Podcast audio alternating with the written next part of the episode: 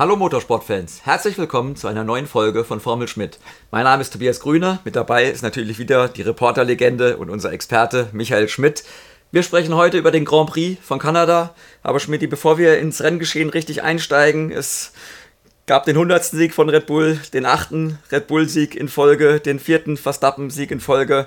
Täglich grüßt das Murmeltier. Äh, so langsam wird es langweilig. Man merkt auch, die Einschaltquoten gehen runter. Das Interesse sinkt auch bei den Journalisten, es waren nur drei deutsche Journalisten im Pressezentrum von Montreal, davon waren wir zwei davon. Ähm, wie kann man das Ganze ein bisschen spannender gestalten? Muss man da einfach Geduld haben oder soll man nicht vielleicht sowas wie eine Balance of Performance einführen, wie es ja im Langstreckensport gibt?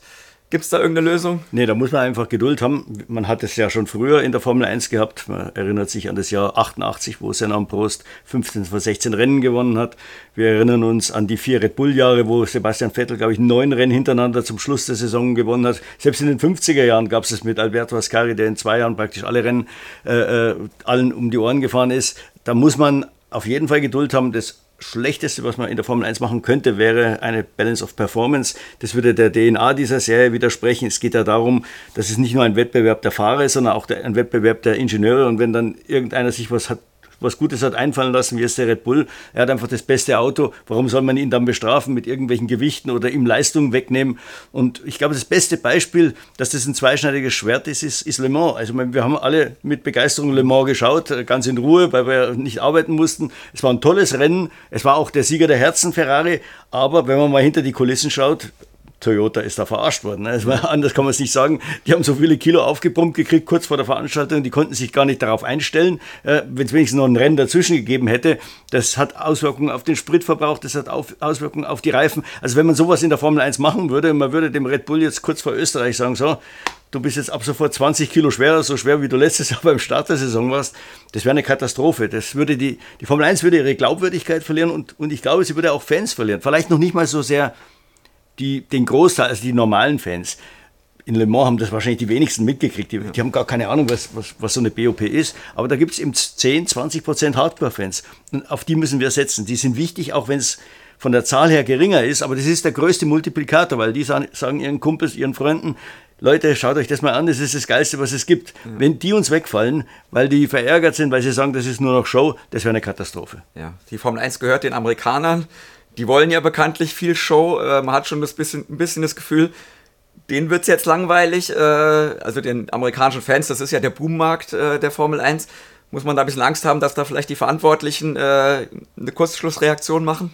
Ja, also Stefano Domenicali auf keinen Fall. Das ist ein Racer, der ist seit, keine Ahnung, 25 Jahren, ist glaube ich schon in der Formel 1. Der würde das nie machen. Äh, es könnte natürlich sein, dass da Leute, die das Geld zählen in Amerika, sagen, äh, das ist schlecht fürs Geschäft, wenn immer der eine gewinnt. Auf der anderen Seite, ich glaube, ähm, man kann das auch den Amerikanern erklären. Es ist halt jetzt mal so und äh, es gab auch in anderen Sportarten mal so, so Siegeserien, da muss man jetzt durch. Man muss sie halt auch mit ein bisschen Hoffnung immer anfüttern, aber ähm, es, es wäre jetzt wirklich auch für die Amerikaner falsch, wenn man jetzt da eingreifen würde. Ein bisschen wird da sicher gegengesteuert. Ich meine, der Sprint, das war ja schon so eine Maßnahme, die gibt es jetzt schon seit einigen Jahren, dem Besten da ein Bein zu stellen, in der Hoffnung, dass da vielleicht mal was schief geht. Jetzt wird überlegt, eine der Überlegungen, die finde ich gar nicht so schlecht, das hat jetzt gar nichts mehr mit Red Bull zu tun, ist DRS im Qualifying zu verbieten. Das geht natürlich nicht gleich, geht maximal für nächstes Jahr.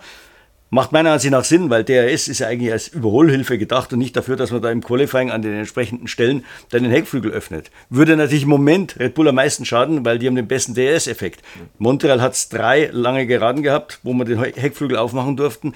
Da würde sich sicher, sagen wir mal, ein, zwei Zehntel zugunsten anderen, die bei diesem, äh, diesem DRS-Effekt nicht so gut sind, äh, äh, verändern. Das sind aber so kleine Eingriffe, mit denen kann man leben. Aber eine BOP auf keinen Fall. Ja. Äh, vielleicht, vielleicht verbessert sich ja noch diese Saison.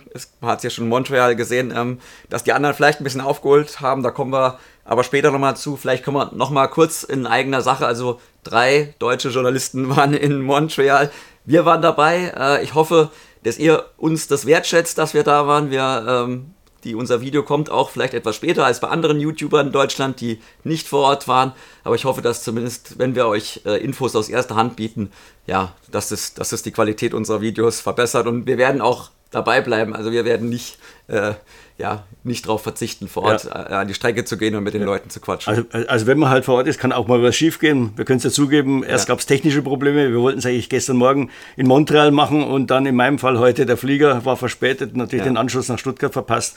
Also man sieht, das hat einerseits sicher den Vorteil, dass wir an den Leuten dran sind, andererseits muss man halt mal ein bisschen warten. Ja, und es ist ein bisschen anstrengend, aber ja, es lohnt sich. Also der vielleicht jetzt schon die Glocke aktivieren, abonnieren, liken und allen Bekannten Bescheid sagen. Äh, ja, hier gibt es gute Videos. Ich hoffe, ich hoffe, das ist angekommen, Schmidti. Äh, und äh, ja, wir haben schon gesagt, Red Bull 100. Sieg, bevor wir aufs Renngeschehen eingehen.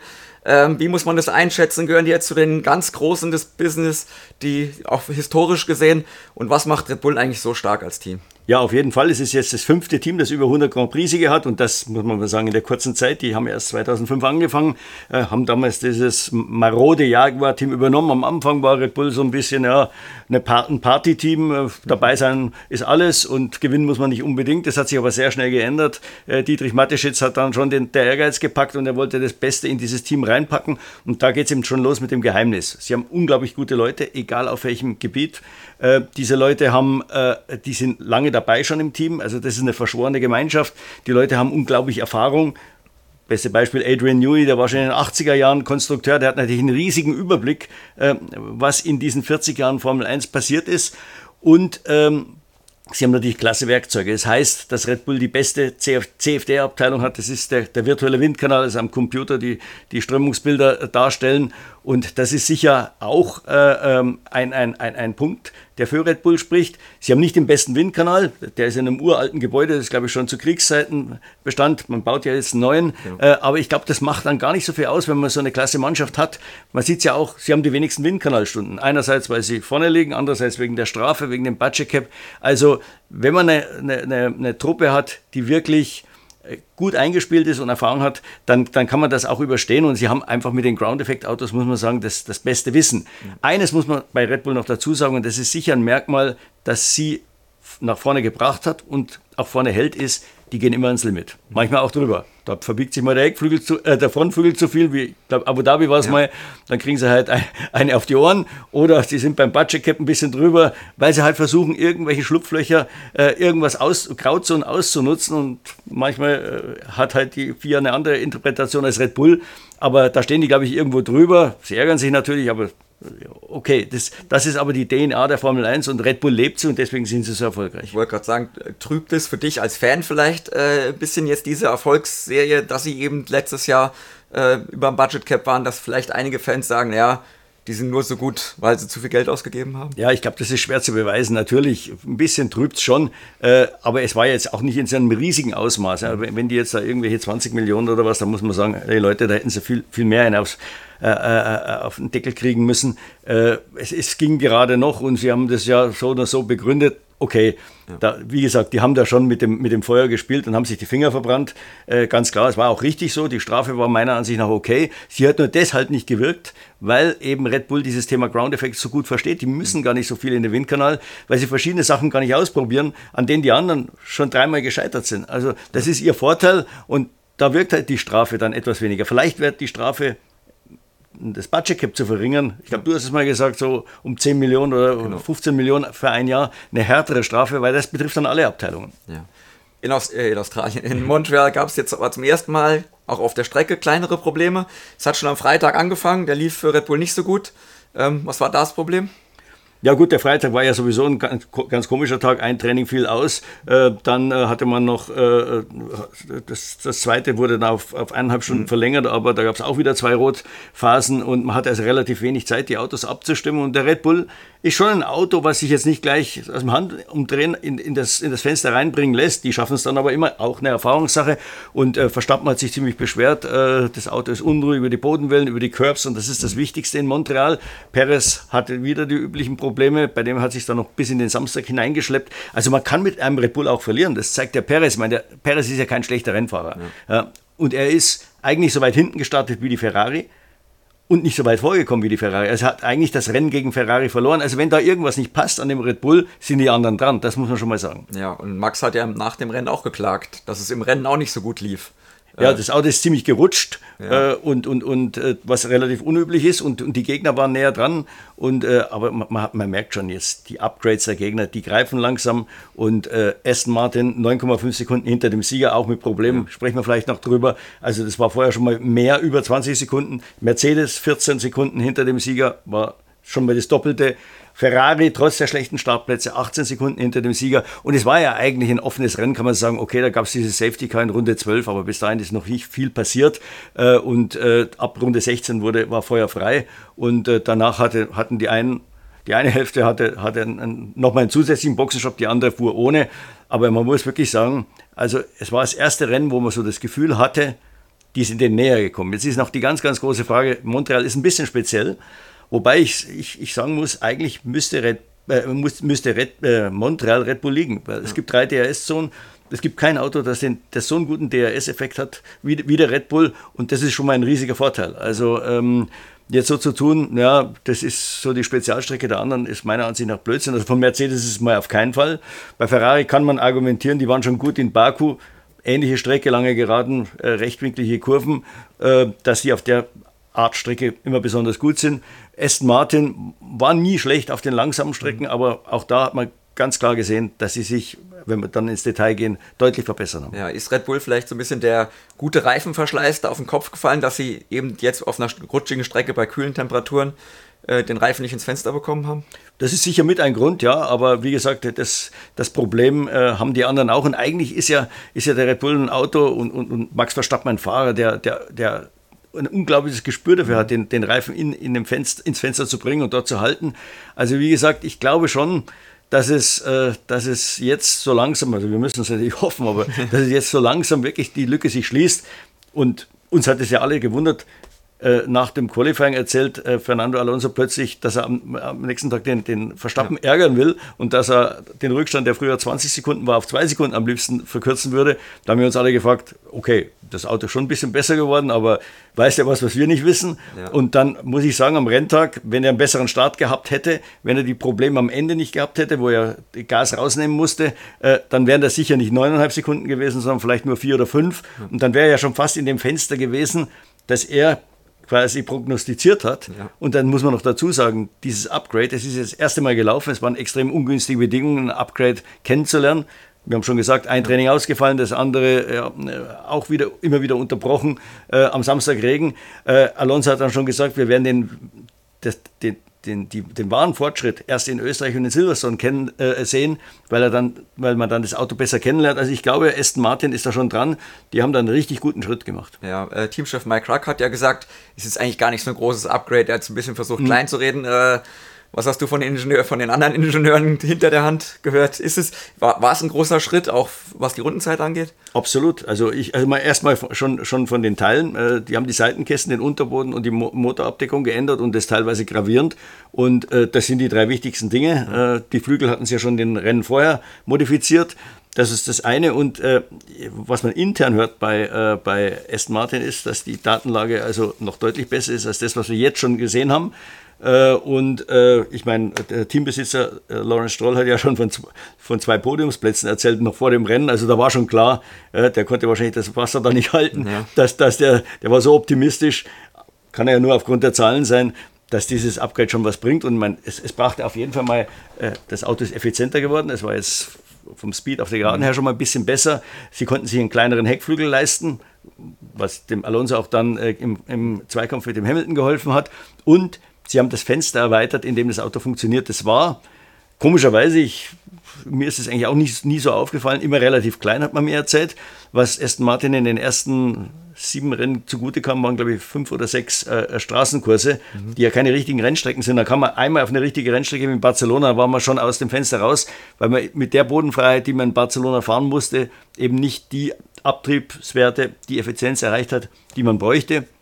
Das ist jetzt laut Ingenieuren äh, Geschichte. Also der, äh, der S. Martin sollte auch auf richtigen Rennstrecken und die stehen uns jetzt ins Haus, ja. gleich vier Stück hintereinander, äh, sollte da auch ganz gut gehen. Ja, kommen wir nochmal zu Montreal, aber äh, im Rennen gab es dann nochmal ein Problem oder besser gesagt ein vermeintliches Problem. Ja. Mercedes hat ja über Funk gesagt, die hätten da irgendwie mit den Bremsen wäre was hinten los. Äh, man hat aber gehört, Alonso muss Lift and Coast machen. Ja. Was war es denn am Ende? Ja, also wie gesagt, das erste, was wir gehört haben, dass man dem Alonso gesagt hat, er muss Lift and Coast machen. Dann irgendwann kam diese Meldung von Mercedes, die natürlich dann wahrscheinlich auch irgendwie versuchen, alles, alle Informationen, die irgendwo durch, durch den Raum schwirren, die haben ja da irgendwelche 30 Leute in, in, in Brackley sitzen, die sich ja. alles anhören. Und die haben halt die Bremsen vermutet. Das kann auch ein Grund für, für Lift and Coast sein. Ja. Aber tatsächlich war es ein Problem mit dem Benzinsystem. Äh, man hatte die Befürchtung, dass mehr verbraucht wird als man vorher ausgerechnet hat. Und bevor man stehen bleibt, muss halt Sprit gespart werden. Und ähm, das kostet so ein bis zwei Zehntel, hat Mike Crack uns gesagt. Ähm, es, es, ist dann aber auch kein, kein richtiges Fahren mehr. Man hat, also Alonso ist ja eigentlich einer, wenn der am Funk redet, redet er so wie hier am Sofa, wie ja, wir hier jetzt am ja. Sofa. Aber da hat man schon mal gemerkt, irgendwann haben sie ihn nochmal genervt mit irgendwelchen Informationen, wie weit der Hamilton weg ist. Und dann äh, hat man schon auch an der Stimme gemerkt, dass er etwas angespannt war und er hat gesagt, lasst mich hier in Ruhe fahren, ich, ich, ich weiß schon, was ich hier tue. Also das, das ist nicht so einfach, weil wenn man früher vom Gas geht und auf die Kurven so zurollt, muss man es ja in den Kurven wieder äh, wiederholen. Und er hat dann auch in der in, in der letzten Phase dreimal in dieser Schikane 7-8, das war die Kurve, wo der, der, ähm, der Russell, äh, George Russell in die, in die Mauer äh, gefahren ist, ähm, hat er dreimal das Auto verloren, ist geradeaus drüber gefahren, da immer wieder Zeit verloren, einmal glaube ich sogar eineinhalb Sekunden. Mhm. Es war da ziemlich Rückenwind an der Stelle, haben einige Leute Probleme gehabt, unter anderem eben auch Russell. Alonso passiert das normalerweise nicht, aber ich glaube, unter der Anspannung erstmal, wie gesagt, äh, man will auf den Verstappen aufholen, dann hat man den, den Hamilton im, im Genick äh, und äh, dann muss man noch früh vom Gas in, auf den Geraden, muss man wie gesagt in den Kurven aufholen. Äh, das war wahrscheinlich auch, er hat gesagt, ich bin nur Qualifying-Runden gefahren. Ja. Er hat ja am Start schon ein bisschen verloren, als er hinterm Hamilton festgesteckt ist. Ja. Wie gesagt, dann noch das Problem, was hat es ungefähr gekostet? Äh, also das, das, zum Schluss jetzt mit, ja, der, mit, dem Coast, also wenn man so ausrechnet, vielleicht vier, fünf Sekunden. Also wie gesagt, ist dann der richtige Abstand vielleicht fünf Sekunden. Ich würde sagen, hätte, was sagt dir dein Gefühl, wenn es optimal gelaufen wäre, das Rennen, hätte, hätte er Verstappen da unter Druck gesetzt? Äh, er hätte nicht gewonnen, glaube ich, aber er wäre so zwei, drei Sekunden hinter ihm ins Ziel gekommen. Also das war mein Gefühl. Ja. Ja, ganz, ganz klar. Man hat dann ja gesagt, weil Krak hat dann gesagt, ja, wir wissen ja nicht, wie viele Reserven äh, äh, genau. Verstappen noch hatte, wenn wir dann wirklich näher gekommen wären. Ähm, aber einer von Mercedes hat mir erzählt, äh, die analysieren ja alle Rundenzeiten, wir wissen, wie viel schneller der Verstappen im Vergleich zum Perez ist. Und wenn wir den im Vergleich zum Perez setzen, dann war der mehr oder weniger am Limit, da ist nicht mehr viel zu holen. Ja. Mercedes ein gutes Stichwort, in Barcelona noch zweite Kraft jetzt wieder hinter Aston Martin zurückgefallen, aber äh, ich glaube, Toto Wolf war trotzdem ziemlich zufrieden, oder? Ja, es war also erwartet. Montreal ist so ein bisschen eine Angststrecke, weil da kommen halt äh, zwei Eigenschaften, äh, sind da wichtig, die der Mercedes noch nicht kann. Er hat einen relativ schlechten Topspeed. Hamilton war der langsamste im Rennen. Ähm, es ist ja noch ineffizient. Man ist dann auch auf einen größeren Heckflügel gegangen, weil man, äh, äh, weil man der Sache nicht ganz getraut hat. Die grüne Strecke, äh, man hat gedacht, die, die Reifen würden zu sehr können. Also ist ein bisschen auf, auf, auf mehr Abtrieb gegangen. Und das andere ist, das Auto ist nicht so gut beim Beschleunigen aus langsamen Kurven raus. Also Traktion, das braucht er noch. Ähm, Toto Wolf hat aber gesagt, diese zwei Dinge, die sind mit dieser Plattform, die wir jetzt haben, lösbar. Das war mit dem alten Auto eben nicht. Aber alles andere ist jetzt deutlich besser geworden. Das Auto ist gut auf der Bremse, das Auto ist konstant. Die Fahrer haben wieder Vertrauen ins Heck. Das Auto die Vorderachse beißt, also wenn die Fahrer versuchen einzulenken, folgt das Auto der Vorderachse der, oder den Lenkbefehl, äh, was vorher auch nicht der Fall war. Äh, Toto Wolf hat gesagt, wir haben es fast übertrieben jetzt in, in Montreal, wir waren so gut, dass das Heck da mit den Fahrern ein bisschen Walzer getanzt hat. Ja. Äh, die konnten es aber fürs Rennen noch einigermaßen korrigieren.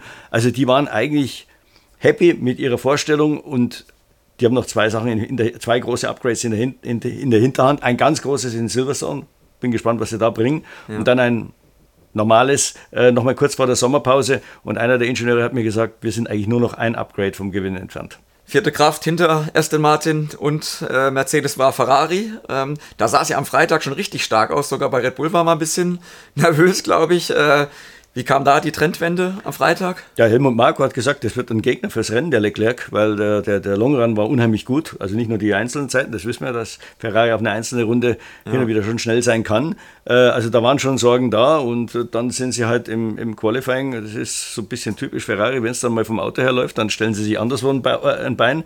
Die Fahrer nur auf Platz 10 und 11. Äh, der Sainz der Strafe, meiner Ansicht nach eine unnötige Strafe, man muss ihn halt da besser warnen. Das ist sicher auch ein bisschen dem Team geschuldet, äh, mit drei Plätze zurück. Der Leclerc hat sich furchtbar beschwert. Er hat gesagt, ja, ich wollte Slicks und äh, die haben, wollten aber noch eine Runde äh, mit Intermediates fahren, damit wir eine Sicherheitsrunde haben. Alles zu spät und als ich dann mit Slicks draußen war, hat es wieder angefangen zu regnen. Er hat sich da ziemlich aufgeregt.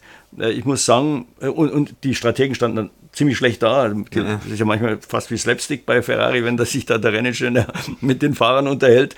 Äh, aber da tut man ihnen teilweise Unrecht. Also da war, das hat auch ja angedeutet, er wollte den, den Leclerc da jetzt nicht äh, an die Wand stellen, aber ich habe gehört, man war da ziemlich angepisst bei Ferrari, dass der Leclerc da aggressiv äh, an die Öffentlichkeit gegangen ist. Der Leclerc hätte auf dem Intermediate eine, Zeit fahren müssen, die, die gereicht hätte. Hat ja der Alonso auch gemacht ja, und einige andere. Und er hat die beiden Runden, die er da auf, auf Intermediates gefahren ist, beide versemmelt. Also äh, er war zu langsam. da muss er sich nicht beschweren, dass die dann zu, äh, äh, dass die dann zu spät den, den Slick rausholen, weil das kann ganz anders laufen. Er kann dann gar keine Zeit haben, weil er eben früh ab, zu früh abbricht mit dem Intermediate, dann fährt er mit dem Slick raus. Der Regen kann ein bisschen früher zurückkommen, dann stehen sie noch mehr da wie die Deppen. Also äh, äh, da, da, das war ein bisschen ungerecht und deswegen hat es mich eigentlich gefreut, dass sich die Strategen im Rennen da ein bisschen rehabilitieren konnten. Ja, äh, in Maranello nochmal zum Qualifying. Maranello soll es jetzt diese Woche da eine Krisensitzung kleine geben. Äh, was wir hat ja gesagt, äh, ja, wir hatten ein super Auto, eine super Pace, am Ende nur die Startplätze 11, 12. Das, da muss ja irgendwas schiefgelaufen sein. Ähm, aber es war eigentlich nur eine, ja, eine kleine Episode, oder? Im Vergleich zu dem guten Wochenende, was die Pace angeht. Der ist auf jeden Fall, ich glaube, was bei Ferrari halt immer ein bisschen schwierig ist, ist diese Kommunikation. Da müssen klare Schnittstellen geschaffen werden. Wann hören wir auf den Fahrer und wann hören wir auf den Renningenieur? Ich glaube, das ist bei anderen Teams viel besser gelöst. Ja. Da gibt es eben einfach Situationen, ich kann mich noch erinnern, Hamilton hat ja ein paar Mal versucht, den Strategen zu spielen im Cockpit in den Jahren, wo sie noch gewonnen haben. Und dann sagt er einfach irgendwann, wenn, wenn er auf sein Rennen nicht hören wollte, kam dann James Wolfs, der heutige ja. Teamchef von Williams, und hat gesagt, äh, Louis, hier ist James. Und dann wusste er, das ist ein Befehl, ja. dann muss er dann die Box kommen. Also man muss da, wie gesagt, ganz klare Anordnungen haben, sonst funktioniert das nicht. Und da habe ich bei Ferrari so manchmal das Gefühl, da will man dem Fahrer dann doch einen Gefallen tun. Man denkt, na, der muss es ja besser wissen, der fährt da draußen rum. Ja. Wie auch immer, manchmal ist es sicher der Fall. Dann muss man auf den Fahrer hören, aber es gibt auch Situationen, da hat der Fahrer überhaupt keinen Überblick, was da abgeht draußen auf der Strecke. Vielleicht der Alonso, aber das ist der Einzige und alle anderen fahren da irgendwie äh, im Nebel. Ja, der Vettel hat es ja auch immer ja, schon gemacht. Genau, ja. Ja, dann aber im Rennen, du hast schon angedeutet, äh, hat Ferrari den richtigen Schachzug gemacht oder war es fast schon Verzweiflungspoker, äh, als die dann in der in der Safety-Car-Phase nicht an die Box kam? Nee, ich glaube nicht. Sie haben gemerkt in den ersten zwölf Runden, dass Überholen extrem schwierig ist, trotz der drei DRS-Zonen.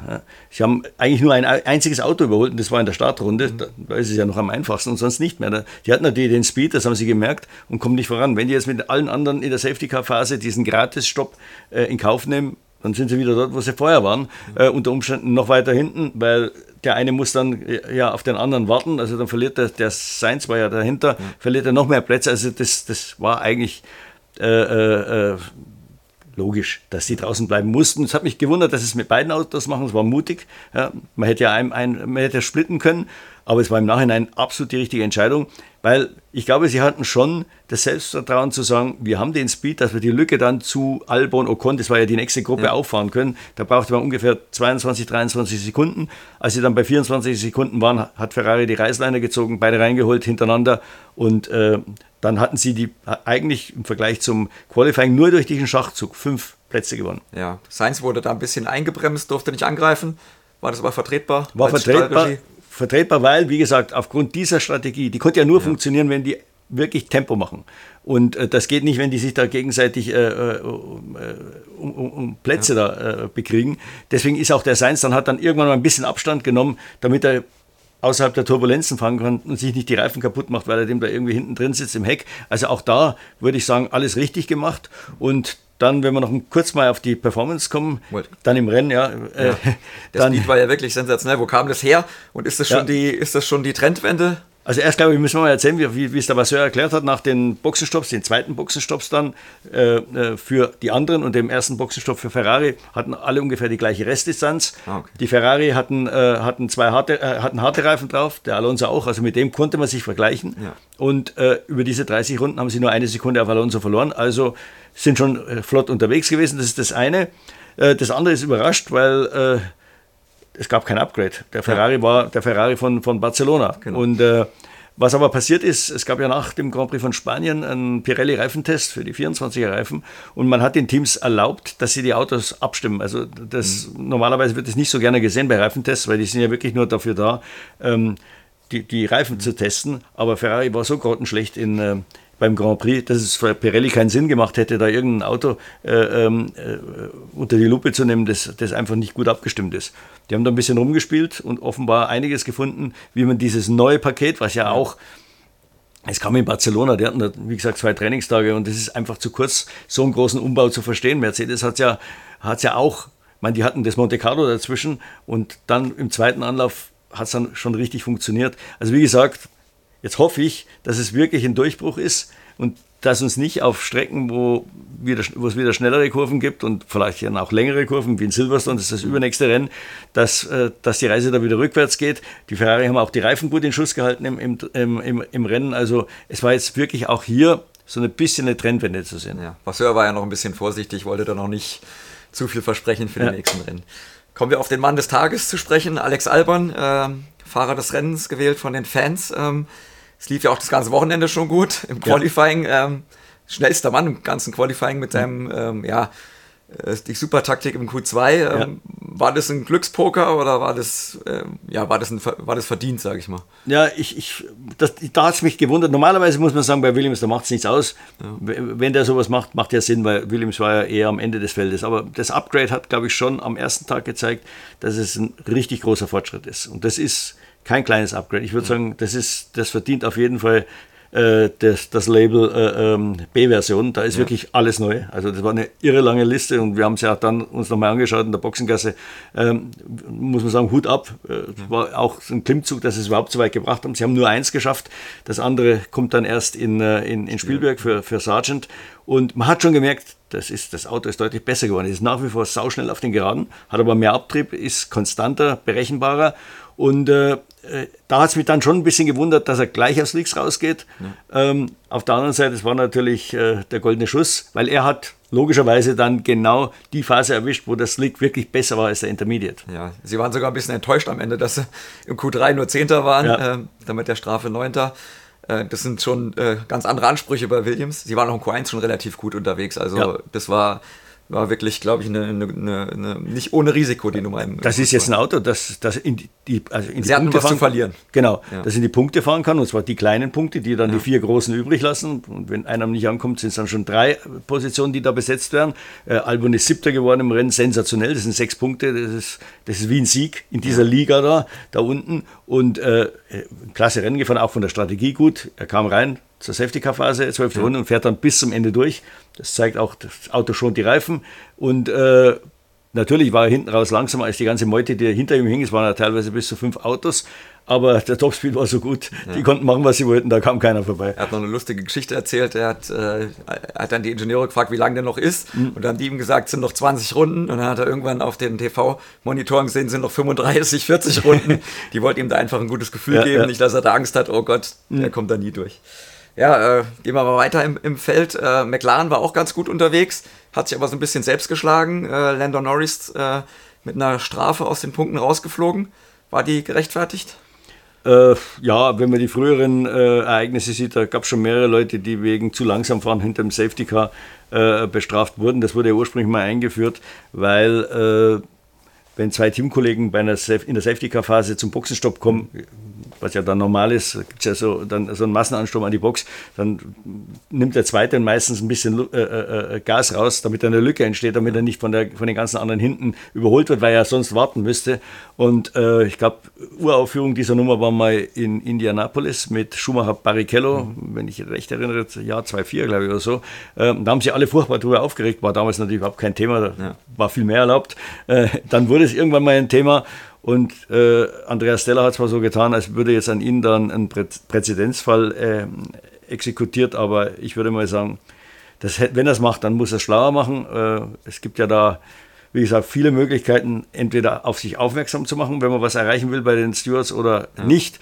Das beste Beispiel war wieder Alonso bei dem eben bei dem Massenansturm an die Boxen ja. fuhr ihm ja der Hamilton dann vorher auf die, äh, äh, quasi vors Auto und er hat dann so am Lenkrad hin und her getan, so als hätte er das Auto fast verloren und hat ja. den dementsprechenden Funkspruch abgegeben, war ja ganz klar eine Nachricht an die Sportkommissare, hey Leute, schaut ja. mal her, was da los ist hat sich dann Gott sei Dank im Sande verlaufen. Ja, ähnlich hat es ja Norris dann aber auch mit äh, Gasly ja. gemacht, mit dem Heckflügel, der vor ihm da rumgewackelt ist. Genau. Äh, Stella, der Teamchef, hat sich dann auch äh, nach dem Rennen nochmal ziemlich aufgeregt und hat gesagt, es war sehr extrem und er hat es, glaube ich, nicht als sicher eingestuft. Ähm, hätte die FIA da reagieren müssen, hätte Alpine reagieren müssen. War das unsicher? Ja, irgendwo äh, wurde ja behauptet, das wäre immer so. Also das halte ich für ein, äh, für ein Gerücht, das wäre uns schon früher aufgefallen. Ja. Äh, der ist sicher erst in den letzten Runden dann äh, so, also so extrem äh, äh, flexibel gewesen, der, der, der Heckflügel.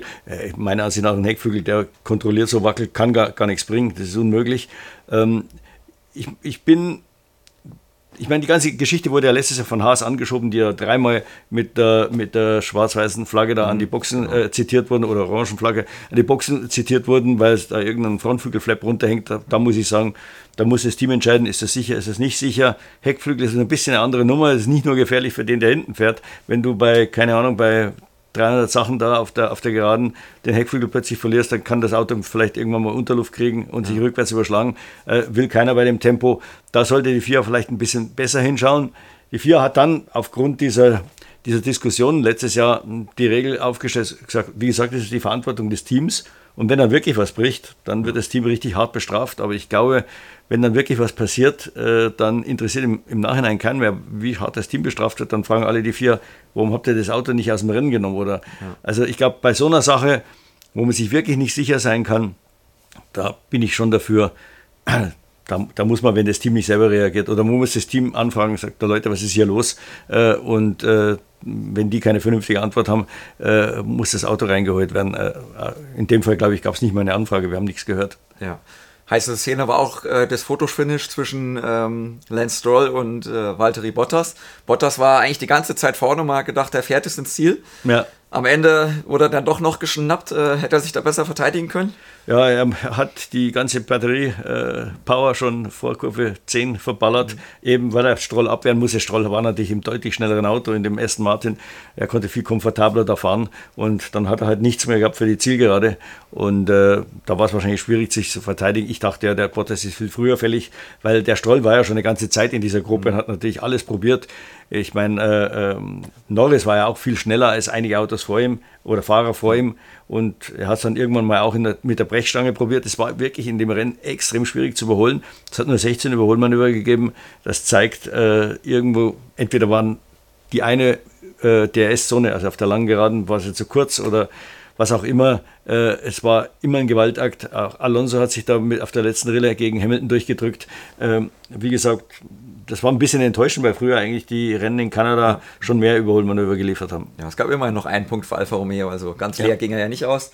Haas ging leider leer aus, dabei saß da ja, wie so oft schon diese Saison nach dem Qualifying ja noch richtig gut aus. Äh, Hülkenberg Zweiter im Regen. Ähm, ja, schöne Nummer, sag ich mal so. Aber dann ging es wieder, ging's wieder rückwärts. Äh, ist der Haas noch zu retten, sag ich mal? Ist da, oder ist das ist das, kriegen die das gar nicht mehr in den Griff. Ja, das, das Komische ist, es, es hat in einem Rennen ordentlich funktioniert, das war in, oder gut funktioniert, das war in Melbourne. Ja. Da, da, hatten sie den Reifenverschleiß einigermaßen gut im Griff. Zwei Rennen waren ordentlich, wo der Magnussen auf den zehnten Platz gefahren ist, Jeddah und glaub, Miami. Äh, und äh, der Rest war eine Katastrophe. Und das, was, was ein bisschen Sorgen machen muss, ist A, dass der Schwesterauto Ferrari diesmal keine Probleme hatte, weil meistens ist es ja so, dass den Rennen, wo der, der Haas abkackt hat, auch der Ferrari Probleme mit seinen Reifen und dass eigentlich keiner im Feld so richtig Probleme mit den Reifen hatte. Also es war jetzt wirklich das einzige Auto. Und ähm, sie haben es aber schon, sie hatten schon ein schlechtes Gefühl vorher. Der, der Hülkenberg hat mir gesagt, eigentlich ist er ganz froh, dass er von Platz 2 auf 5 zurück muss, weil äh, die da vorne, äh, erstmal kann er gegen die sowieso nicht gewinnen. Da verheizt er sich nur die Reifen, wenn er da irgendwelche sich in, in Zweikämpfe verstrickt. Aber es hat ihm auch der fünfte Platz nichts geholfen. Die haben halt meiner Ansicht nach das Problem ist, das Auto funktioniert, die Aerodynamik funktioniert nur in einem kleinen Fenster um die da drin zu halten, muss der Bock hart gefedert werden. Und äh, wenn das hart, äh, Auto hart gefedert ist, das geht immer auf die Reifen. Ja. Und wahrscheinlich sind sie da, haben sie da den geringsten Spielraum. Das Auto ist schnell, das sieht man. Auf eine Runde ist es ein Top-10-Auto. Und ähm, sowohl im Trocknen als auch im Nassen. Im Nassen hat das Team einen tollen Job gemacht, wieder mal. Ja. Wieder mit der gleichen Taktik wie letztes Jahr in Brasilien. Man stellt die Fahrer einfach bei jedem Qualifying vorne ran an die, äh, an die Boxenausfahrt, selbst wenn die Reifen da ein bisschen auskühlen. Mhm. Aber man hat schon mal viel, viel mehr Zeit gewinnen. Da sind ja einige dran gescheitert. Ja. Äh, weil wenn man Zehnter ist, kommt man ja nicht, man kommt schon als Zehnter raus, aber das dauert ja ewig, weil die vorne alle spacen wollen. Die, die fahren ja nicht gleich dem anderen hinterher, wenn der aus der Box rausfährt. Ja. Die, die verlieren teilweise ja, fast eine ganze Runde, also eineinhalb ja. Minuten oder so. Äh, also da, ist, äh, da, da, sind die schon auf Zack, was das angeht. Das zeigt, dass auch kleine Teams gut arbeiten können, wenn es ja. die Bedingungen hergeben. Das ist so eine Art Gleichmacher, diese wechselnden Wetterbedingungen. Aber beim, beim äh, ich glaube gerade in der Reifenfrage, da fehlt ihnen natürlich ein bisschen Know-how. Äh, da müssen sie wahrscheinlich hoffen, dass ihnen Ferrari den einen oder anderen Tipp gibt, jetzt wenn es da wirklich funktioniert. Ja. aber das ist nicht, nicht so einfach zu lösen, weil ich fürchte, das ist in der DNA des Autos.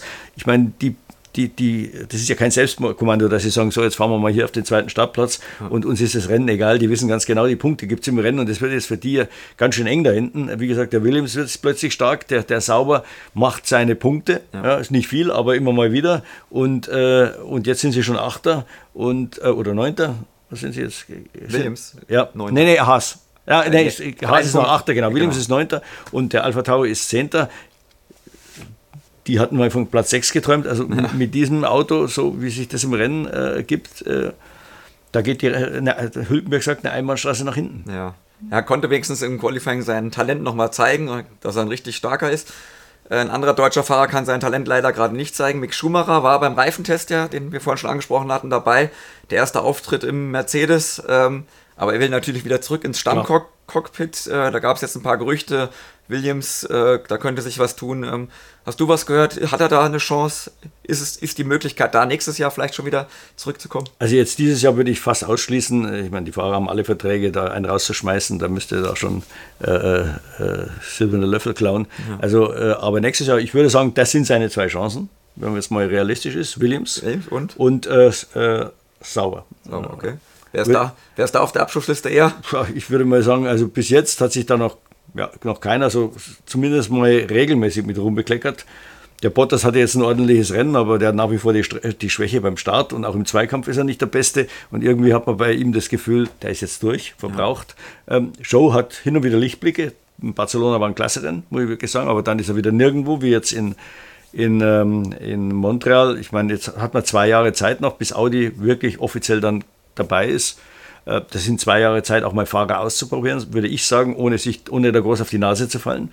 Ja. Ja, macht es besser jetzt, als es dann 2026, da muss man die richtigen im Cockpit haben. Da kann man nicht mehr rumprobieren. Ja. Und warum nicht mal Mick Schumacher da fahren lassen? Wenn er sich durchsetzt, wäre es eine gute Nummer. Wenn nicht, dann kann sich auch keiner beschweren. Ja. Welche Youngster haben sonst noch Chancen, in die Formel 1 zu kommen?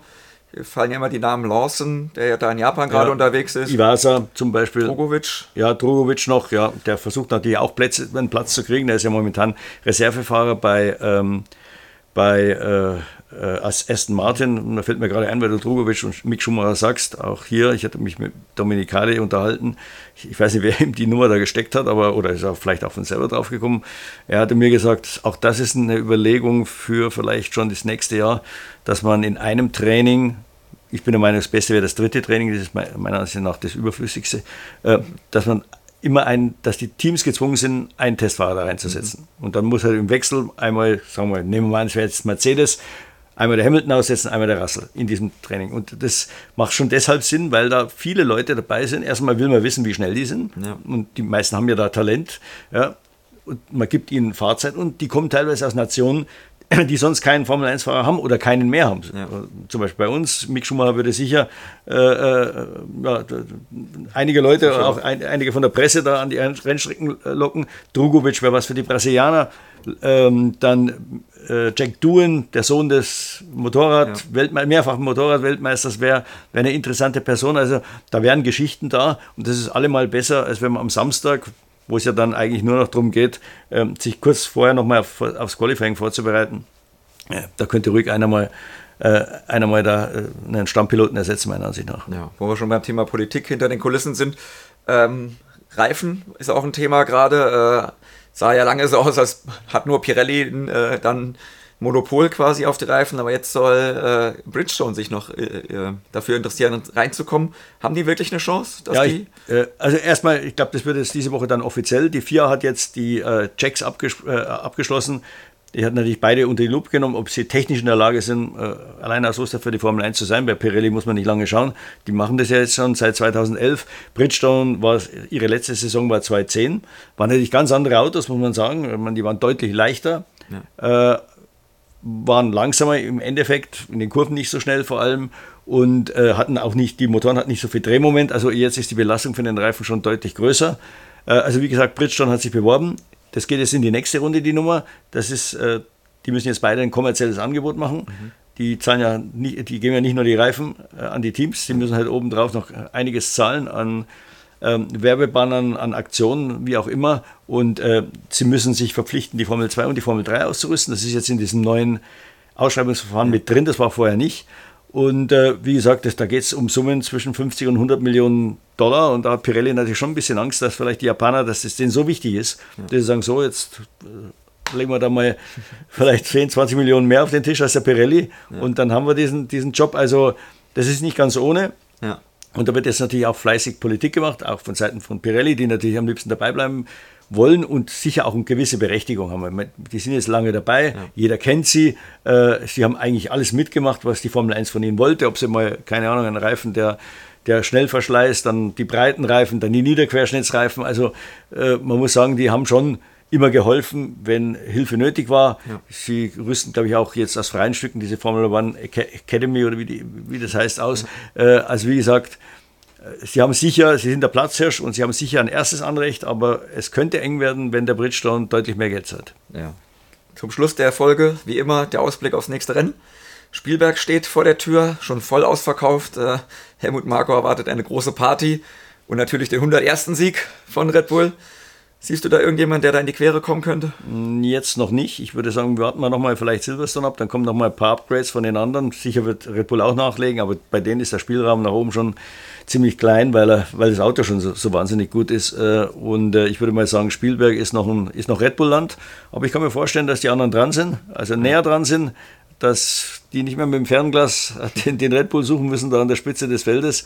Und äh, wie gesagt, vielleicht kommt dann Regen oder was auch immer. In Österreich ja. passiert das ja immer mal oder wechselhaftes Wetter. Und äh, Red Bull war jetzt letztes Jahr zum Beispiel nicht die große Stärke von, von äh, der Red Bull Ring von Red Bull. Äh, den sind die Reifen ziemlich eingegangen im Rennen, wenn man sich ja. daran erinnert. Ferrari war ein klarer Sieg. Äh, da haben wir noch alle gedacht, die werden Weltmeister oder könnten Weltmeister ja. werden. War dann leider nicht so.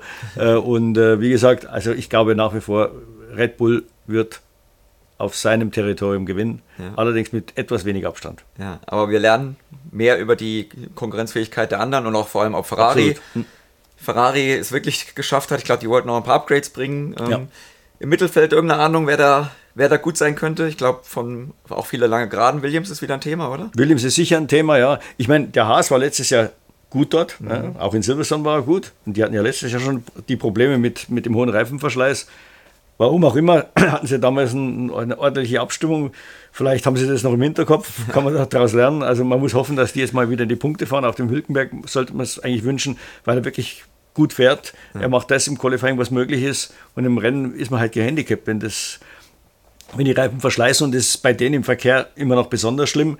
Äh, also das Problem, was sie ohnehin schon haben, äh, Schräganströmung, verlieren die Abtrieb und wenn, wenn, wenn dann noch Verkehr dazu kommt, wie gesagt, ist noch mehr Abtriebverlust und dann rutscht das Auto und die Reifen werden heißer. Und also wie gesagt, da wünscht man sich schon, dass sie das Problem lösen können, dass die auch wieder in dieser Gruppe mitfahren können. Ja, also für Spannung ist garantiert. Ähm, Spielberg immer eine geile Strecke. Es passiert ja auch immer was, ja. wird viel überholt. es kracht auch meistens äh, ja, bei den, bei den Formel 1 Rennen. Wir sind auf jeden Fall da. Wir freuen uns jedes Jahr wieder drauf. Eines der geilsten Events des Jahres. Wenn wir nach, Austra äh, nach Montreal fliegen, dann fliegen wir oder fahren wir natürlich auch nach Spielberg. Ja, und danach melden wir uns dann natürlich wieder mit einer neuen Folge Formel Schmidt bei euch. Wir bedanken uns fürs Interesse und melden uns dann. Auf Wiedersehen. Servus.